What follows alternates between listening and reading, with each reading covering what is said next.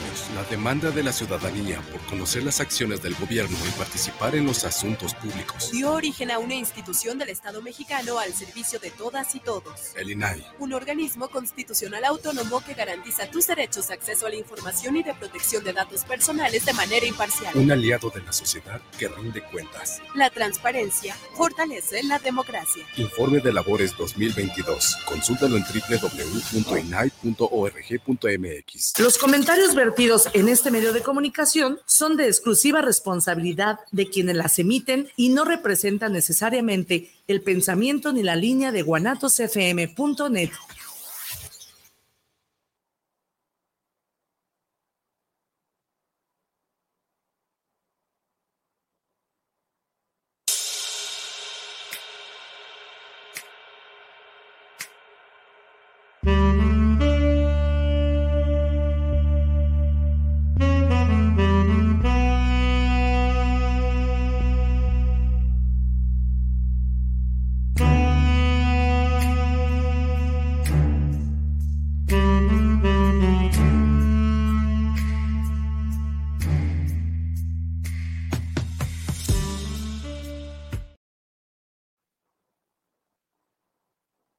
Hola, ¿cómo están? Buenas tardes. Nosotros aquí como parecemos niños con zapatos nuevos que ponemos huevo con la conferencia del arte de vivir en pareja. Este, ya pasado mañana, les recordamos que nos vamos a ver cuatro y media.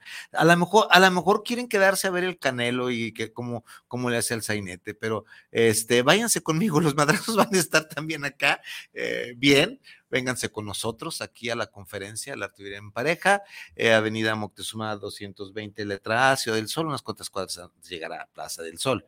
Eh, estaremos con la conferencia en vivo, el arte de vivir en pareja. O sea, tratando no, no, no, no, no resumir todos los dos años y fracción que llevamos al aire en Guanatos FM, sino está estructurada de una forma muy diferente, eh, donde nos vamos a dar cuenta eh, la, premisa principal es qué hemos hecho nosotros para que nuestra relación de pareja esté como está o esté como esté. Así. O sea, si mi pareja, si mi relación de pareja está bien, quiere decir que yo he hecho mucho. Mi pareja y yo hemos hecho mucho. Si mi relación de pareja está muy jodida, también. Los dos hemos hecho lo suficiente para que la relación de pareja esté como está. Entonces, ese es el aviso parroquial. Eh, soy Vicente Muñiz. Mi nombre es Firi Vargas. Y vamos a estar en el Arte, de Vivir, en, pareja. así eh, es. te recuerdo el teléfono triple tres 128 44 43 para que me mandes tus mensajitos para el programa de hoy. Estamos en vivo, eh, jueves 4 de mayo, sí, ¿verdad? De 2023, por guanatosfm.net, por YouTube. Ah, YouTube síganle en YouTube, suscríbanse, denle like o denle al triangulito, denle la campanita, como quieran, para seguir creciendo esta comunidad. Esta comunidad que eh, curiosamente yo no pensé, la verdad a veces mm, peco de, pesimista o de muy eh, este, humilde porque ya hay gente en la calle que, ay, mira, usted es el que habla, pues sí, yo y bla, bla. O sea, ya, ya, ya crece la comunidad del arte de vivir en pareja. Eh, recomiéndenlo, el YouTube, eh, el podcast también Arte en Pareja en radio, pero recomienden el YouTube del Arte de Vivir en Pareja. ¿Por qué? porque creo que ahorita, hoy por hoy, creo que es eh, la red social que más en contacto podemos estar y que hasta nos pueden dejar mensajes o recaditos en el YouTube en vivo. Pero bueno, apoyémonos en eso porque eh, los temas que estamos, hay temas lights, como los de hoy, los de la semana pasada, hay temas fuertes, pero sobre todo son temas que están relacionados con el arte de vivir en pareja. Y recordemos que la pareja no solamente porque me decía una, una clienta paciente que porque estaba hablando yo de sexualidad infantil y de educación sexual y todo este rollo. Recordemos que no solamente la pareja eh, está sola, la mayor parte del tiempo tiene hijos y también el arte de vivir en pareja consiste en irle dando a los hijos esta libertad que a tal vez nosotros o tal vez ustedes o tal vez toda la bola en Tapatilandia y donde nos escuchan eh, no nos hemos dado esa libertad de vivir nuestra sexualidad o de experimentar nuestra sexualidad desde que nosotros llegamos a este mundo. ¿Cómo? El niño también tiene sexualidad, ya lo habíamos platicado la vez anterior. Viri, ¿cómo estás? Muy contenta también poniendo huevo. Estamos ya pasado mañana. Estoy muy contenta, muy feliz. Gracias a toda la maravillosa gente que se, que se da la oportunidad de confiar en nosotros. Gracias por la respuesta maravillosa. Ya estaremos eh, pasado mañana ahí con ustedes, apapachándonos los unos a los otros, eh, platicando, conociéndonos ya de, de cerquita, ¿no? entre la plática, la bohemia, el conocimiento, la foto, etcétera, etcétera, va a estar maravilloso. Eh, después del arte de vivir en pareja se van al canelo, hombre, no pasa nada, ¿no? Entonces, pues bueno, ojalá, ojalá que, que se den la oportunidad. Preguntaban si aún hay lugares, aún hay lugares, claro que sí. Y repito, agradezco a todas esas personas que han confiado y que han estado también con ansias locas esperando el día. Ya, el sábado, no hay fecha que no se cumpla, diría mi abuela, ¿no? Y fíjate que esto que comentas creo que es totalmente importante porque si usted cree que la pareja solamente es cuchiplanchar, he ahí el por qué su pareja está como está. No solamente es cuchiplanchar, también es importante formar esta, esta empresa llamada pareja desde las bases de la educación, de los valores, eh, de la lealtad, ya lo comentaba en alguna, en alguna ocasión Vicente, no solamente es la cuchiplanchadera, ¿no? O sea, sí, sí está rico, sí está rico las posiciones y el Kama Sutra y lo que usted quiera, guste y mande, pero también hace falta la otra parte. Y cuando usted eh, ya, ya no es solamente una pareja, sino ya, ya lo ve como una familia, pues con mayor razón, ¿no? Va, Ok, eh, pues vamos dándole, hoy vamos a hablar sobre la educación sexual es poder, la famosa educación sexual que miren, por ahí como hace unos 10, 15 años, se veía, ya se vislumbraba, se vislumbraba cierta libertad en educación sexual en las escuelas primarias, eh, en, el primer, en el primer nivel educacional de nuestros niños. Y educación sexual un poco, un tanto cuanto libre. Vamos, era como ir soltando el hilito al, papalote y iba a empezar a volar. Incluso eh, a mí me llegó, mm, eh, tengo muchas colaboradoras, alumnas colegas que trabajan en colegios religiosos, de marca religiosa, y, les em, empezaban a soltar un poquito la mano para hablar de sexo con sus niños de primaria o de secundaria. Pero vino este señor gobierno y nos dimos un atraso en todas las situaciones como de 20 años. Regresamos, apenas estábamos viendo el túnel, ahora ni siquiera el túnel vemos, porque eso está peor cada vez y la cosa está muy delicada y vamos a ver qué es lo que sale con nosotros. Entonces te recuerdo, déjanos tus mensajes, ya sabes por, eh, por qué vías, aquí estamos. Va.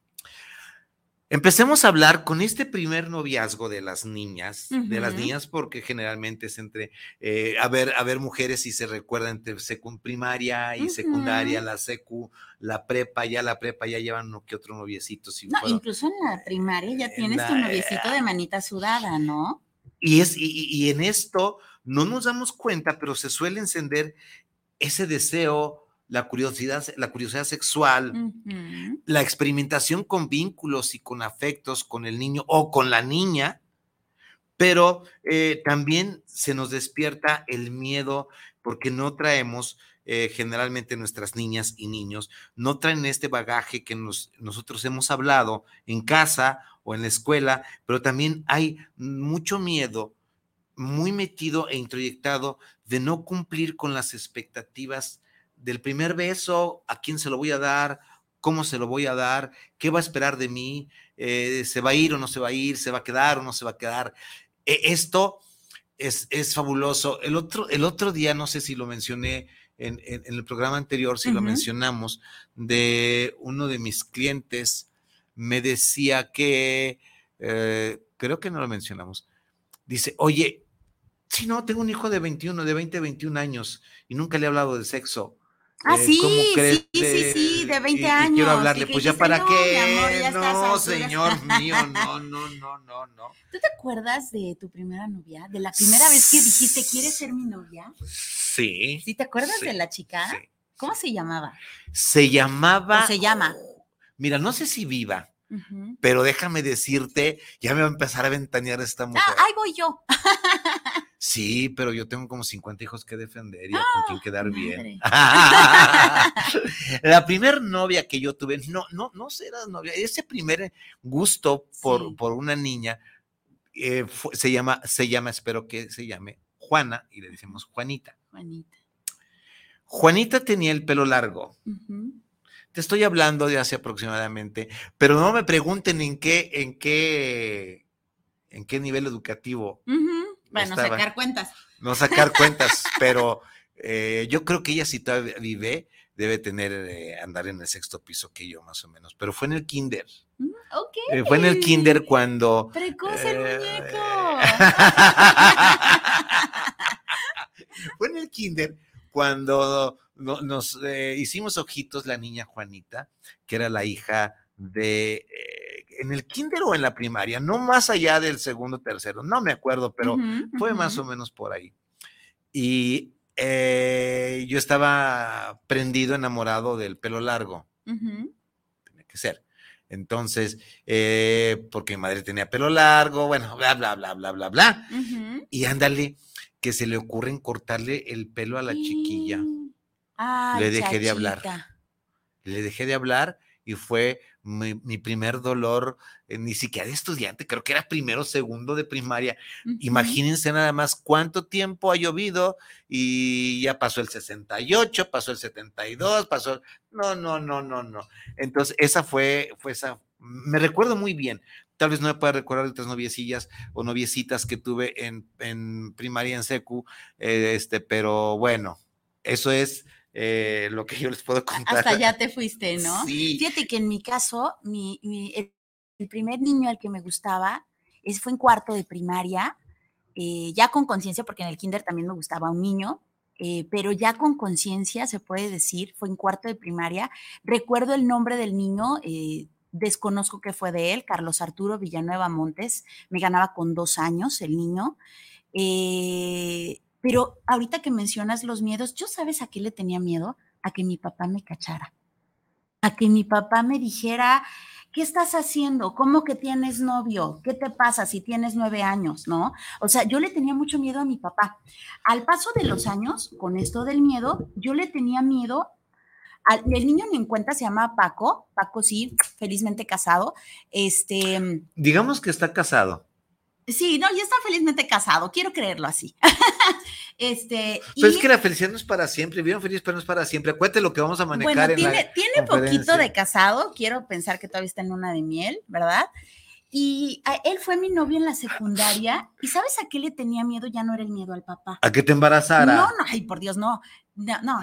¿Pero qué sabía? si acaso era el besito de ¿Pero qué sabías en, la, en, la, secundaria? Ah, Ajá, ah no, ya tenías sus nociones de lo que estaba pasando eh, alrededor, Sí, pero no lo practicaba en lo, en lo más mínimo. era el besito de, de te que tenías nociones. Y sí, como dices, ¿no? Empiezas a despertar ciertas cosas. Pero yo le tenía miedo a que él se enterara de que yo tenía más amigos, pero eran amigos amigos.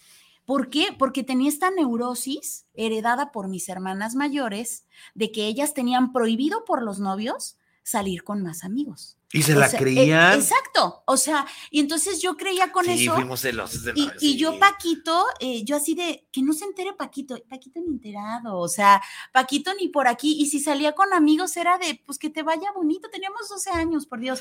Pero imagínate cómo vas cargando en tus neurosis desde el primer eh, noviazgo, ¿no? O sea, de, por ejemplo, imagínate ahorita basar tu relación en un corte de cabello. Basar tu relación en un cabello largo Imagínate cómo estaríamos, ¿no? O sea, vamos poniéndole desde ahí ciertas cosas heredadas, ciertas cosas que aprendimos desde casita, lo que nos gustaba o no de nuestra familia, bueno, de nuestra red cuna. O sea, imagínate, todo lo que vamos ahí, al principio que mi papá no me cache, porque yo veía que a mis hermanas eran de escóndete de mi papá o nos, o nos pega y jamás nos pegó mi papá. Y en la, en la etapa que sigue era, por favor, que no se entere mi novio de que tengo más amigos, porque a mis hermanas se las chiflaban si tenían amigos. ¿Te das cuenta? Lo que pasa es de que, ahora, es cierto que papá y mamá, estos eh, papás y mamás, yo no tuve papá en esa época, este, entonces, eh, eh, es cierto que ellos solamente están reproduciendo historias que con las que nacieron y vivieron y también tuvieron que soportar en su, en su, en su familia de origen. ¿Y, ¿Y a qué va de todo esto?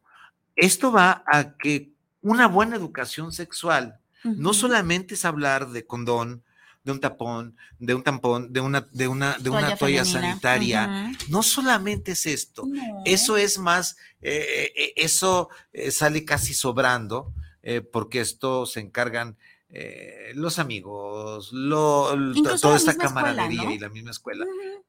No sé si en, el, en las marcas religiosas lo acostumbran. Quiero creer que sí. Sí, sí, Mis, hijos, mis hijos han estado ahí en, en colegios de, de madres y también, o sea, les hablan como es, bendito sea Dios, no tienen eh, tapujos en eso, pero esto que comentas de, pues, se da en la familia. La familia es la que, la que debería de iniciar con él. Y, para qué quieres un noviazgo? ¿Qué piensas tú del, del, noviazgo, de una relación de pareja? Hacer estas pláticas incómodas para que aquello sea cómodo. Porque luego andamos queriendo buscar, fíjate, tengo un pacientito precioso, de 14 añitos, mi vida. Y me dice, es que, típico, ¿no? Nadie me quiere, todos me odian. ¿Quién te dice que necesitas cambiar? Mis amigos. ¿Qué edad tienen tus amigos? 14 años. Digo, mi vida están igual de inexpertos que tú. Imagínate si a él se le ocurre preguntarle ciertas cosas a sus amigos, ciertas cosas que podía preguntarle a papá si tuviera la confianza un hombre ya mayor, con experiencia, se supone que con conocimiento, pero se le pregunta a los amigos. Pero todo esto, todo, esto puro supositorio, pura, pura eh, suposiciones, porque nos damos cuenta, si no, no hubiera tanta, a ver, yo quiero creer de que si, aparte de que el abuso sexual es el poder de, el poder de la falocracia y el poder patriarcal que se va heredando. Eh, cuando nuestras niñas o nuestros niños no saben poner límites porque no les hemos permitido la autoexploración, no les hemos permitido el autodescubrimiento, la autoconfianza, entonces menos van a saber poner límites. Y si en nuestras familias, con nuestras parejas, que nosotros formamos la familia, o lo que ustedes quieran, tampoco pueden, no, no, no hay todo este, este, una, me acuerdo, eh, toda esta convivencia sana, sana y se los voy a decir por qué. Me acuerdo hace, hace tiempo, cuando eh, yo estudiaba después de la medicina, mi, profesión raíz fue la medicina, la cirugía, la pediatría, después me, fue, me fui por la sexología en un viaje tan, tan, tan, loco, me refiero que ni siquiera de repente me llegó. Me hice sexólogo y me cambió por completo eh, un giro, mi, área segmental de mi cerebro, este, eh, toda esta área cognitiva, eh, la amígdala cerebral de izquierda, lo emocional, todo me cambió un giro de 180 grados y empecé a, como dice la canción, empecé a ver la vida con dolor, empecé a ver la vida muy diferente. y, ahora resulta que cuando la gente empezaba, yo estaba muy joven, hace más de 30 años, em, yo ya tenía mis, mis, mis, mis hijos, eh, estaban chicos, claro, primaria, kinder primaria. Y cuando yo empezaba a hablar en, en mi núcleo más, más, más cercano, eh, núcleo familiar eh, de la familia de origen o con ciertas amistades, me empezaron a dar cuenta que yo era, que yo era sexólogo y empezaron a, a, cuestionarse muchas cosas. Y en unos momentos dados, me acuerdo, en, ese tiempo de que hablábamos de que, ¿cómo eres sexólogo? Sí, ay, cuñado, ay, ¿cómo? ¿Y qué haces? Y, y, la, primer, y la primera pregunta, ¿y te dejan tarea? Y estaría práctica ahí. o sea, creen que, que, uno va a eso, ¿no? Sí, claro. Y cuando andaban, ah, empezamos a hablar de, y, y, se, y, se, me quitó la, se me quitó la sana costumbre de empezar a hablar de temas que a la demás gente les incomoda. Cuando me empezaron a preguntar, hoy, ¿tú qué piensas de la desnudez? Y yo ahí voy bien, bien menso, queriendo, queriendo este, educar. Educar. ¿Por qué? Porque me enseñaron a educar desde la sexualidad y ser el sexólogo educador y lo que ustedes quieran. Y, yo, pero era una trampa que me tendía la demás gente. Y no, pues es que la, la, la, desnudez y todo este rollo, yo acá muy chingón. Y de repente alguien me dice, oye, ¿y en tu casa este, andas desnudo? Le digo, sí, yo no tengo problemas con andar encuerado. ¿Y tus hijos te han visto encuerado? Pero con, con una cara de, de, de Juan, de, de, desaprobación. De monstruo, que me dicen, mm, que, que, degenerado. Pues yo creo que sí, porque, pues no. Ah, y hacen una pregunta muy pendeja. Y cuando van a visitarte también los recibes encuerados. Dije, no, no, no, no, no, no. Ya sé por dónde vas, fulano, fulano. No, no, no, no soy tan exhibicionista. Tengo que respetar a quien vaya a la casa para enseñarle. En aquel tiempo no eran tan miserias como las de ahora. Todo estaba más en su lugarcito y un poquito con más musculito. Entonces, no, no, les digo, espérense, pues también, no, le dije, nada más me pongo mi batita y con eso es suficiente. Ah, qué moderno eres. Pero hablar de sexualidad hace 35 años más menos, más menos, aquí en, en, en, en, Tapatilandia, cuando Carlota Tella y yo hicimos nuestro, el primer, fue el, casi, casi fue el primer taller de sexualidad universitario en el ITESO. Si alguna vez me escuchas, Carlota Tello, alguna vez la tuvimos por aquí, colaboradora, mi sexóloga y maestra y lo que, doctora. Eh, fue como descubrir todo mundo se me quedaba viendo los que sabían que yo me había ido a México, como si hubiera ido a México, no sé, hacer un curso práctico de dos años de Kama Sutra. Sí, te fuiste a Sodoma y Gomorra. Ándale, ándale, a Sodoma y Gomorra y tenían curiosidad, sí, qué onda, ¿Qué, con qué enfermedad. supongo que todas estas personas y todas estas preguntas era como de, tú hablas de lo que yo no me tengo permitido, pero quiero sacar este morbo, entonces te seguiré preguntando para seguir saciando ese morbo no era precisamente con la intención de aprender, ¿no? Sino era con esa intención de juicio. Y me hice muchos enemigos. Sí, claro. Y a partir de ahí, de ahí me hice enemigos en los círculos más, más, más cercanos. Enemigos. Y luego, agréguenle esto, que yo sexólogo, médico, todavía no me daba por la psicoterapia, empezó ahí. Y aparte, no católico, no soy católico. Mi marca registrada no es el catolicismo nací dentro del protestantismo. Pues yo era, yo era el, vivo demonio para la gente.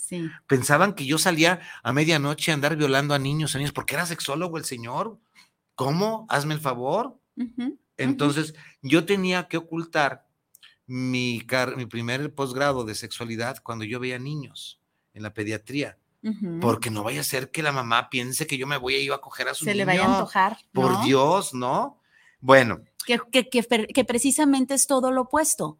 la persona, el sexólogo, no significa, con todo respeto, que ande teniendo relaciones por todos lados. Iba a decir una palabra, pero mejor así lo dejamos. Mejor así lo eh, dejamos. Sí, sí, sí. Vaya a hacerlo de malas, ¿ah? este, el, sexólogo no es precisamente que se la lleve con toda la gente teniendo relaciones o deseando a toda la gente. Por el, por el contrario, es una persona que tiene educación sexual, que tiene datos, que tiene conocimiento, que probablemente usted no tiene, porque usted no es sexólogo, ¿no? O sea, es simplemente una especialidad. Ahora, ahora, si deseamos a otra gente, sabemos los, eh, eh, los sexólogos, los, sexólogos bien, bien, bien hechos en, lugares bien formativos, aquí en Guadalajara hay dos, tres lugares muy buenos, este, sabemos reconocer nuestros deseos, sabemos reconocer nuestros límites, sabemos reconocer todo lo que la demás gente no reconoce. Déjenme decirle, somos, y yo hablo por mis ah, compañeros y alumnos que he tenido de, de la sexología, somos la gente más respetuosa o sea, la mayoría somos la gente más respetuosa. Y le decimos pan al pan y al vino vino. Y quiero, gracias, no me das, ahí nos vemos.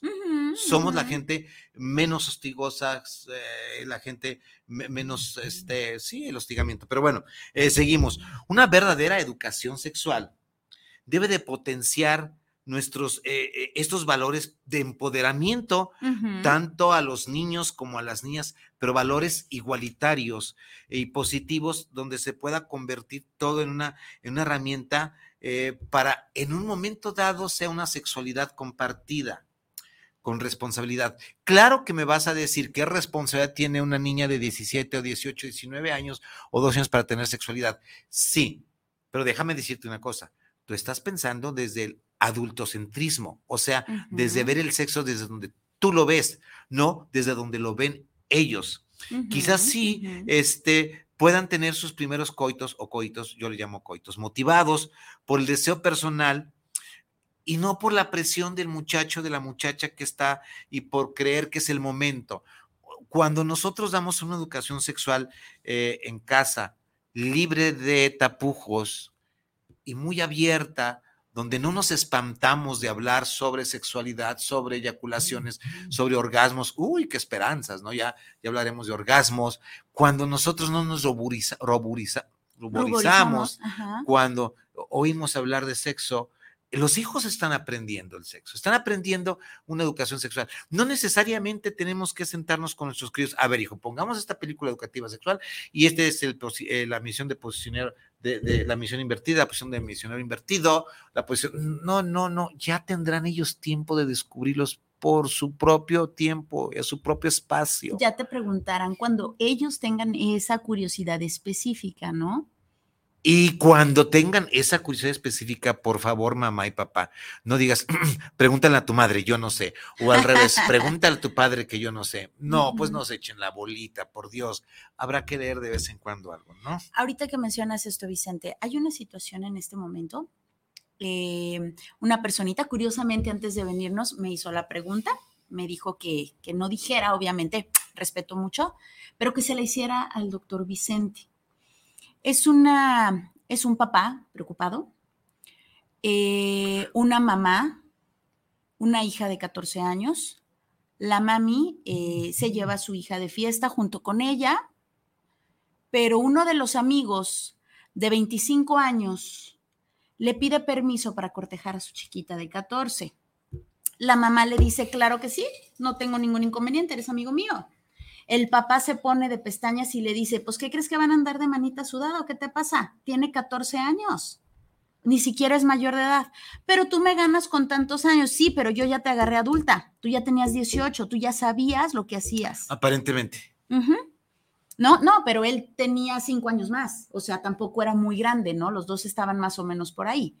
Ponle tú, por ejemplo, si ahorita eh, una persona de 30 quiere andar con uno de 50, pues qué rico, ¿no? Pero estamos hablando de una chiquita de 14 y un varón de 25, en donde muy caballero le pide permiso a la mami, ¿no? La conoce en estas fiestas a donde se la lleva. Me dice, por favor, Viri, por favor, dile al doctor Vicente que me oriente, así como la mami? No, el papá, que, que es el que ahorita, la hija está encima del papá de por qué si mi mamá me dejó, tú no. Y la mamá está de qué te pasa si es mi amigo, ¿no? Entonces dice él, ¿de verdad estoy loco? A ver, es una excelente pregunta. Yo me imagino a mis eh, nenas de la casa, mis nietas, la de 12 y la de 14 y la de 18 todavía, en este encrucijada. Papá de esta niña, bajo ningún motivo, bajo ninguna circunstancia, puedes permitir que se cometa un acto, un evento delictivo él es mayor de edad y ella es menor. Empezando por ahí, ella es mayor, él es mayor de edad y ella es menor de edad. Empezando por ahí, podemos tener muchas consecuencias legales si esto llega allá. Dos, ¿por qué mamá quieres sobreerotizar y que la niña descubra? ¿Por qué te las llevas a tus fiestas, mamá? ¿Por qué quieres eh, eh, enseñarle el camino corto a la sexualidad ¿Y por qué no eh, ¿por qué no propicias que ella vaya descubriendo con sus pares? Imagínate un muchacho de 25 años, ya está, ya, ya, ya está peludito. peludito. Sí, sí, ya, ya tiene. No del todo, pero sí. Entonces, a una niña de 14, discúlpame mamá, pero estás ofreciendo ay, no quiero ser grosero, déjame ver qué puedo encontrar algo. Este, un día vamos a cambiar el nombre. No, no, no sé, no, quiero ser grosero, pero no ofrezcas a tu hija. Por Dios, déjala que descubra solo. Tercero, a ver, a ver, mamá y papá. Es cierto que la mujer tiene, alcanza una madurez emocional por ahí como a los 22, 23 años Es cierto que ellas maduran dos o tres años que nosotros los hombres. Nosotros los hombres empezamos a madurar, no sexualmente a lo que se refiere a la creación de óvulos y espermatozoides y todo esto, o de, o de caracteres secundarios. Los caracteres sexuales secundarios, todavía a los 21, 22 años la, la, mujer eh, alcanza, empieza a tomar ya eh, el, cuerpo que va a tomar. El chico de 22, 23 todavía le falta un poquito más embarnecer. Sus pensamientos emocionales, sus construcciones emocionales en el jovencito, por ahí como a los 25, ¿eh? por ahí como a los 24, 25, él empieza a caer en, en, hay algunos que nos caen antes, pues, pero les empieza a caer el sentido de la responsabilidad. Una niña de 14, no, no, no, no adelantes vísperas, le falta mucho que descubrirse a ella misma, no se vayan a lamentar, papá, no dejes esto, no estamos en el sureste, no estamos en el sur de México, en estas comunidades donde, donde se, cambia a la hija por una vaca o por, un, o por una parcela, no, no, no pertenecemos a, estas comunidades. Yo creo que, eh, papá, si nos escuchas o por parte de Viri, no lo permitas, te vas a arrepentir. Imagínate nada más que la niña la dejes que la corteje una vergotón de 25, que es muy diferente, es muy diferente. Que te diga, papá, quiero tener un novio o voy a salir con un amigo de 15 y 6 años, es muy diferente. Pero no, no, no. Iba a decir una palabra, pero pues ahí les va. Si les queda el saco, se lo ponen. No la prostituyas. Por Dios. Por Dios. Yo, yo creo que déjala que vaya descubriendo su propio mundo te lo digo viéndote si no estás viendo. Si se fijan, muy poco veo la cámara porque soy tan corto, tan sencillito, tan humilde, que, no puedo ver a la cámara, pero te lo estoy viendo directa. No lo permitas, papá. Defiende a costa y espada. Imagínate que tu nena a los 16 años te salga embarazada. ¿Le vas a quitar todo un futuro? ¿Le vas a quitar una decisión que ella debe de tener? No, le están ofreciendo Ah. No andaba tan perdido el amigo, ¿no? Que era precisamente lo que, lo que él decía, es que de verdad tengo a las dos paradas de pestañas, como si yo estuviera mal, y sí, claro que yo no estoy mal, ¿no? Entonces sí, creo que, creo que le, le cae como anillo al dedo esto, esto que le acabas de decir. De corazón deseo que, pues que las dos mujeres de tu casa recapaciten. Defiéndela, defiéndela porque no se vale. Y a ese compa, pon unos 40 en la puerta para que no se acerque. ¿Quieres saber lo que son unos 40? Bueno, va. Eh, en, un, eh, en un hogar donde el sexo no es el tabú, se puede construir una sexualidad sin vergüenza, sin temor, sin, sin estos miedos al que pasará.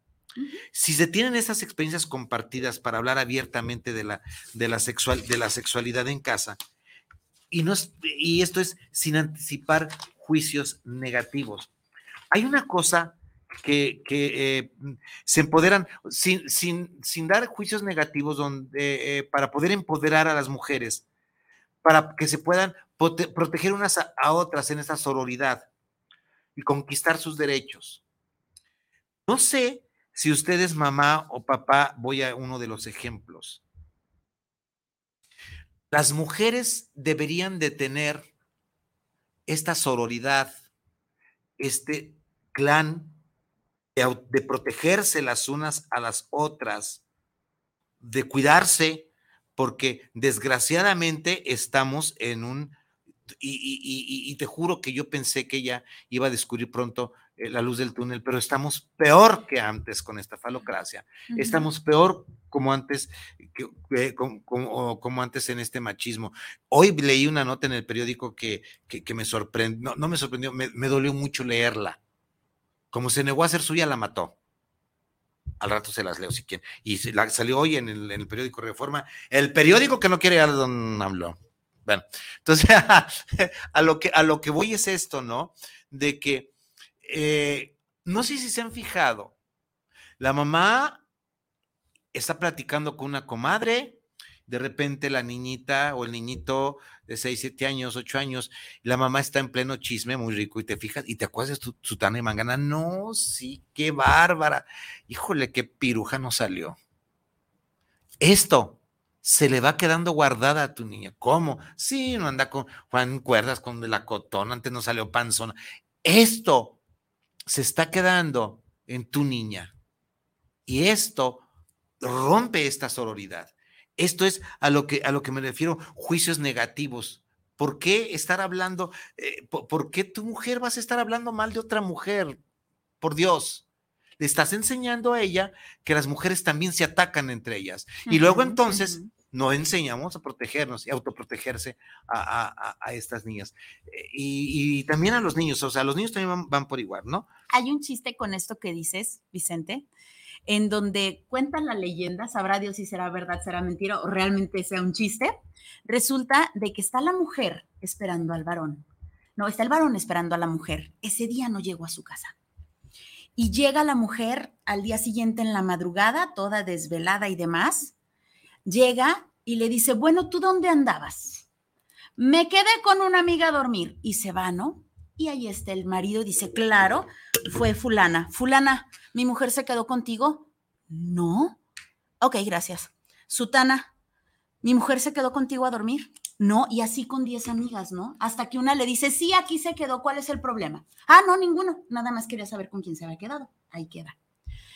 Él se la quiere cobrar. Y a la semana siguiente hace lo mismo. Se va y toda esa noche no regresa. Al día siguiente llega igual desvelado y la mujer, ya te imaginarás, pues ¿dónde andabas? Pues me quedé con un amigo.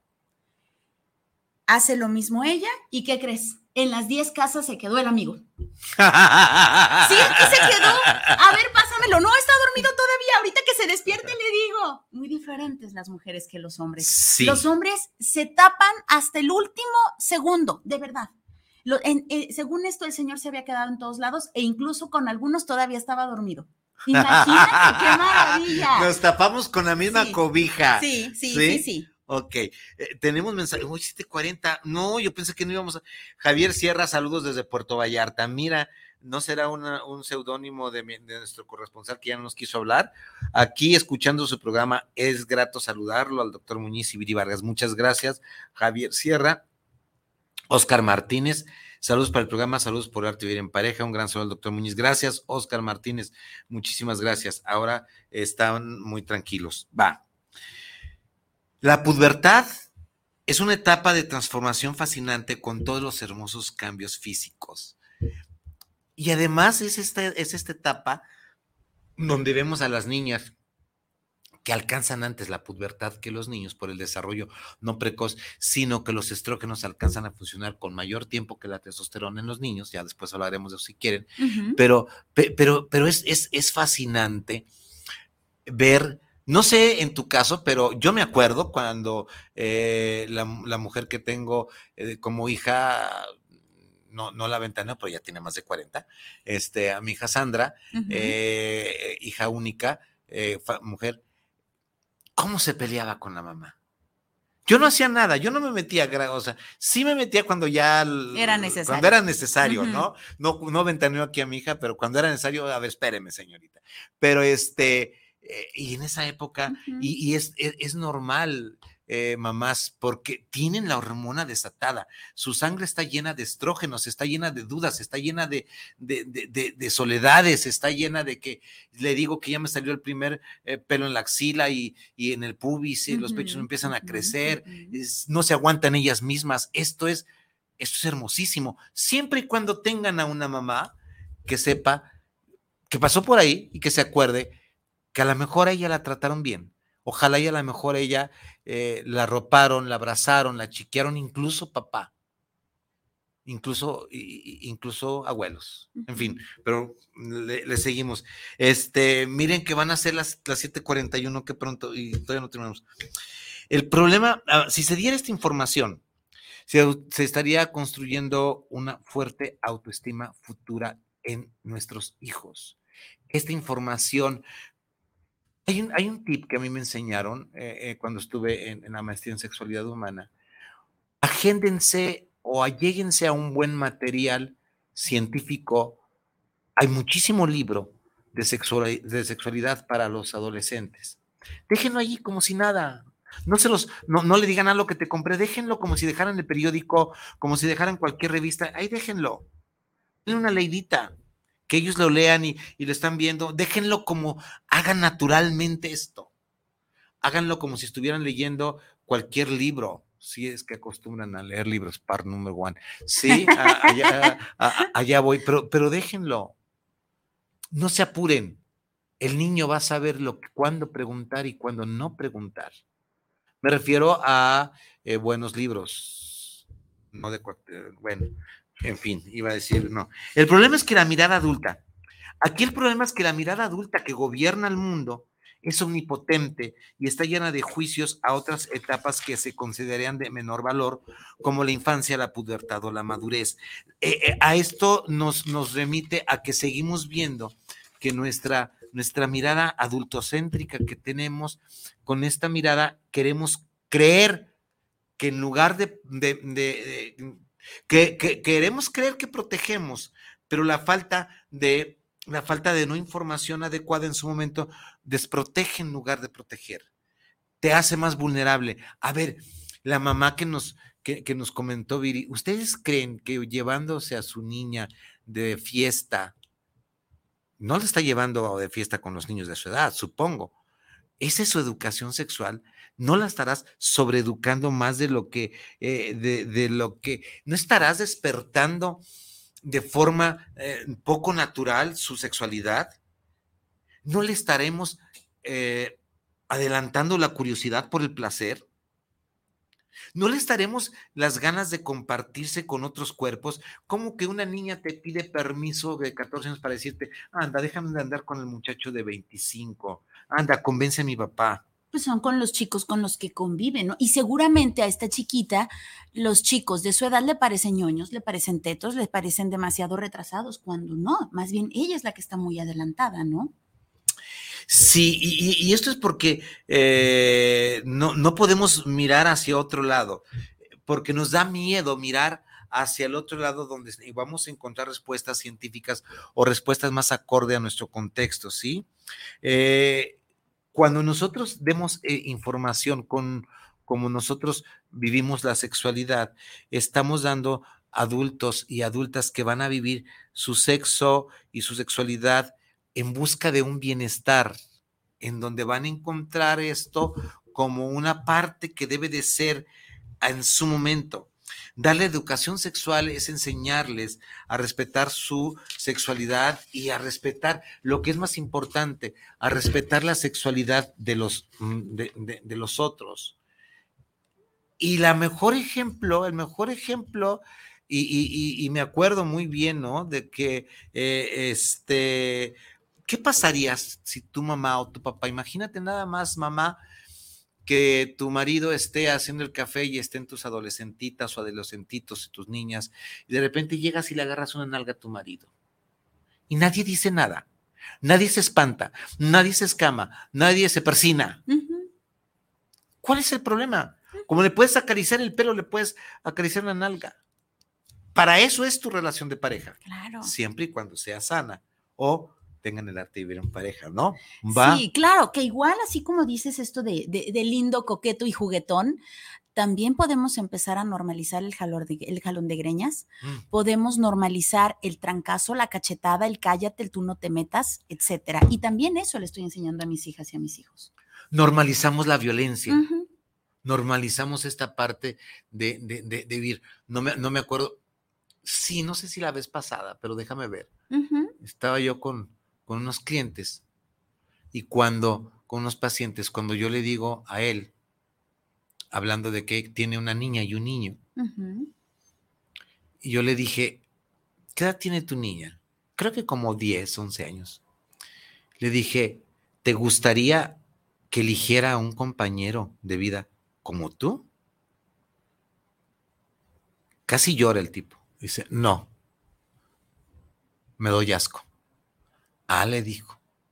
¿Sabes por qué lo va a elegir como tú o diferente a ti? Uno, lo más seguro es de que va a elegir a alguien como tú porque normalizó la forma en que ustedes dos se están tratando. No hay de otra. Sí. Y para ella y para el niño van a creer que esto es vivir en pareja. me estoy adelantando para la conferencia del sábado. Pero esto no, esto no es, es malvivir en pareja, ¿sí? Entonces no normalicemos, normalicemos. Eh, yo no te estoy diciendo que te pongas con tu doña a, tener relaciones coitales sexuales en la sala delante de los niños o de las niñas. No. Pero tampoco te estoy llevando al otro extremo donde te, te encierres e incluso no te permitas un simple beso francés no me digas cuál es el, no preguntes cuál es el beso francés. Mientras no sea un beso polaco, papi. Espérate, en eso estaba pensando, pero no así con este tono. En fin, ya casi nos vamos porque 7:48. ¿Tienes algunos, algunos mensajes? ¿Algún saludito por acá? Creo que no. Ahora nos abandonaron. Israel, ¿por qué crees que nos abandonaron? Yo creo que vamos a tener que hablar en la próxima programa. Vamos a ver sobre, les voy diciendo, eh, creo que el próximo programa nos vamos a hablar sobre la mujer sexual eh, el sexo también es nuestro y algo así como que te hagan bien el amor, con otras palabras, pero yo creo que vamos a, dejar un poquito lo, este, lo educativo. Lo educativo, vámonos un poquito más para allá, ¿no? Porque hablando de educación sexual. Em, educar sexual y efectivamente es una garantía garantía de que aprendan a relacionarse con sus cuerpos, de que reconozcan sus deseos. Imagínate, imagínese qué bonito, si a usted le pasó, qué padre, a mí no, qué padre conocerte el cuerpo, no sentirte enjuiciado o una mala persona por estarte tocando y por sentir bonito, em, en donde no, sienta, no te sientas pecador por estar haciendo cosas que no debes en donde te dijeron es que eso no se hace, mucho menos estar compartiendo con el otro. El, el besito, la agarradita de mano, la agarradita de, de costilla o la lonjita, ¿no? Así de no me toques o porque me estás agarrando eh, la, la rodilla, no, porque soy pecadora. O sea, en donde de veras tengas esta educación, te conozcas y puedas compartirte. Esto de que, de que aprendan a relacionarse con sus cuerpos. Desde aprender a relacionarse con tu cuerpo desde darle el placer que tu cuerpo va necesitando, sin que el adulto tenga que decirte qué tipo de placer le des. Exacto, porque el mismo cuerpo, con tu edad, con tu madurez natural, te va diciendo lo que tienes que hacer. Yo recuerdo, yo recuerdo, eh, al fin y al cabo de aquí no sale. Em, yo recuerdo a mis 11, 12 años, yo veía las novelas y yo decía, wow, estas escenas de cama, yo decía, wow, cuando a mí me toque una escena de cama, inmediatamente, fíjate lo que pensaba, ¿no? Yo decía, wow, cuando me toque tener eso que acabo de ver, me imaginaba que de mi vagina iba a salir un gusanito y que me iba a decir, ya puedes hacerlo. O sea, tenía la mitad de conocimiento que sí, pero la otra mitad todavía era muy fantasiosa. La primera vez que yo vi algo pornográfico fue a mis 12 años, 11, 12 años, y me dio un asco, Vicente. No estaba preparada para ello. El mismo cuerpo te va diciendo si estás preparado o no, si te excitas, si te da asco. Yo recuerdo que al día siguiente todavía tenía ganas de vomitar. Tenía esa imagen, era un sexo oral, tenía esa imagen, ahorita ya no me dan ganas de vomitar, pero en aquellos ayeres me daban ganas de vomitar. No estaba preparado mi cuerpo. ¿Tú recuerdas estos momentos en, tu, en, tus etapas? Sí, sí, sí. Este, afortunadamente, afortunadamente mi madre fue muy permisiva conmigo, no se metía, no, a pesar de que estuve eh, este, educado por tres mujeres, mis dos hermanas y mi madre, mm, como tenía tanto que trabajar y tanto que vender dulces para mantenernos, entonces eh, fui yo muy liberal en ese, en ese aspecto eh, alguna vez. Esta, esta mujer quiere, quiere, eh, ya tiene programas queriendo que, me ventanien, pero en fin. Les voy a contar, les voy, les voy a contar algo, fíjense nada más sobre lo que dice Viri. Cuando yo estuve en IMESEX, Instituto Mexicano de Sexología, con Juan Luis Álvarez Gallú, mi maestro, que en paz descanse, el que me formó en esto, eh, yo tendría aproximadamente 33 años, 34. ¿Quiere decir que llovió? Sí, ya llovió. Hubo una dinámica, estábamos, todos teníamos, todos los, los, ya teníamos que tener una licenciatura mínima o especialidad mínima para poder llegar a una maestría. Yo era médico, por ahí me fui. Había psicólogos, había, eh, pero todos teníamos que tener ya estudios mínimos de licenciatura. No éramos unos chiquillos, éramos unos este, jóvenes, unos, mm, eh, pónganlo, pónganle entre los 33, 30, 40 en este, en la, entre la tercera y la cuarta y la cuarto, el cuarto piso. Y había una dinámica que me llamó mucho la atención. Eh, esta dinámica en, una, en, una, en un taller de inmersión de sexología donde duramos casi seis, cuatro, cinco días todos en, Cuernavaca, todos los alumnos del instituto, de ese grupo, donde teníamos lo que sea. Eh, eh, se hizo una dinámica que se llamaba el Club de Toby y el Club de Lulú. Y en el club de Toby, el maestro Juan Luis Álvarez Gallú nos juntó a todos los, los, los, jóvenes, los, los varones, y en el club de Lulú también. Pero nosotros nos juntó a que nosotros platicáramos como si fuéramos unos adolescentes. Porque al final de cuentas, tomáramos el papel de adolescentes, que nos juntamos con alguien y empezamos a hablar de sexo. Y la indicación con las niñas o las mujeres del grupo que se fueron con la, maestra en aquel tiempo, María Elena Kirchner o María Elena, algo así, la maestra, se fueron al club de Lulú. Y cuando salimos todos a compartir nuestras experiencias, cuando dejamos nosotros ese rol, eh, club de, de, Toby y el club de Lulú, dijimos de qué se trató. Me quedé sorprendido. Los hombres en el papel de adolescentes jugamos o platicamos de lo que se sentía la masturbación, de, la, de cómo pensamos en la adolescencia, ya dejada no hace mucho tiempo. Y las mujeres, la maestra, la facilitadora, empezaron a, trabajar con ellas desde la adolescencia. Les pidió un espejo. Me contaron, nos contaron de que eh, en colchonetas y todo, ropa cómoda, empezaron a reconocerse con un espejo sus genitales externos, hasta donde pudieran ellos ellas. Y estas, me, lo que me sorprendió, que fue una, una sororidad entre ellas muy chingona. Y lo que me sorprendió todavía más, más de alguna de las compañeras ya treintona para arriba, incluso ya con vida sexual activa, incluso ya, este, pude hacer, sí, que otro hijo, pero había mujeres con licenciatura psicólogas que no se conocían dónde empezaba su clítoris, que no, nunca se habían conocido más allá de, de, de, de, de afuera de labios externos, de labios mayores. No se atrevían a abrir el introito vaginal. Nunca eh, había, había este, una que otra núbil, núbil se llama la que no tiene relación coital. Eh, virgen no me gusta porque es una porquería decir eso, virgen, por Dios. Entonces había una, eh, había una que otra núbil y no había, nunca se había conocido su imen. A ver, estamos hablando de mujeres de 30 años, 28 la más joven. Sí, 28 la más joven. Y no se habían permitido apropiarse de su propio cuerpo, apropiarse de su propia sensación, apropiarse de, de su deseo. Sí, se masturbaban, pero hasta con cierto temor de que no, de que traían todo esto introyectado, ¿no? Fíjate, mi primera vez en cuestión masturbación fue después de ser madre. O sea, yo ya era madre de dos hijos cuando fue mi primera masturbación. Tenía 22, 23 años cuando yo descubrí lo que era un orgasmo con la masturbación. Hasta yo misma, y fue porque una amiga me dijo, ¿eh? Viri, nunca has intentado no sé qué, no sé qué, no sé qué. yo, ay, no, ¿a poco se puede? Sí, a ver. Y en ese haber, yo ya era mamá. Imagínate una mujer siendo ya madre de dos enanos y jamás en la vida haberse tocado.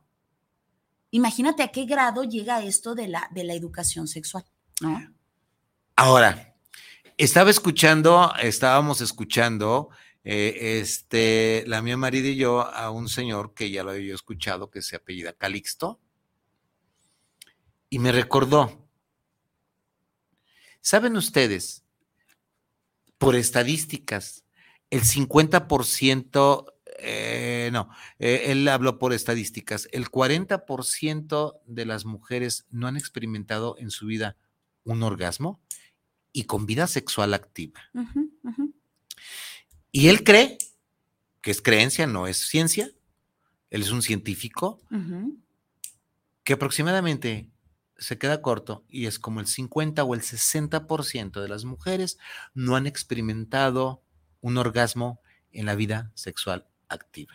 O un orgasmo de pareja, pudieron haber experimentado orgasmos con juguetes, orgasmos con otra pareja, pero con la formal, con la que han tenido hijos, con la que están cohabitando o cogiendo, no se han permitido tener orgasmos. Y muchas de ellas no se han conocido. ¿Por qué? Porque esta introyección del pecado, ¿no? Tiene mucho que ver la tradición judio-cristiana, por donde le busquemos. Y tiene mucho que ver con esos miedos y tabúes que nosotros les estamos heredando a nuestros hijos. Amigos, no llegamos ni al final de esto. Pensé que no nos, que nos iba a comer, que nos iba a comer el tiempo, pero ya nos comió el tiempo. eh, les recuerdo que el arte vivir en pareja, hasta YouTube, les recuerdo todas las redes sociales, incluso el Instagram. Está un poquito, un poquito detenido el Instagram, pero yo creo que ya pronto lo vamos a echar a andar de mejor forma. Ahí va, ahí va. Ahí, tenemos que irle. Y bueno, eh, como es el último programa que tengo antes del sábado, el sábado nos vamos. ¿Por qué creen ustedes? Le tengo mucho a gusto a esta conferencia en Guadalajara. Va a ir gente que me conoce aquí, va a ir gente que está en terapia conmigo, van a ir amigos, van a ir familiares, va a ir un grupo chico, va a ir, viene gente eh, que, me conoce en otro ámbito terapéutico. Es muy diferente a salir a dar la conferencia a todos los estados en donde yo he ido, ¿no? Pero bueno, la responsabilidad es de quien me contrató, la responsabilidad es de quien, quien me empujó y ella dice, yo como dice ella, flojito y, cooperando. Creo que me llegó, nos llegó este, antes de irnos. Nombre, tenemos, espérenme.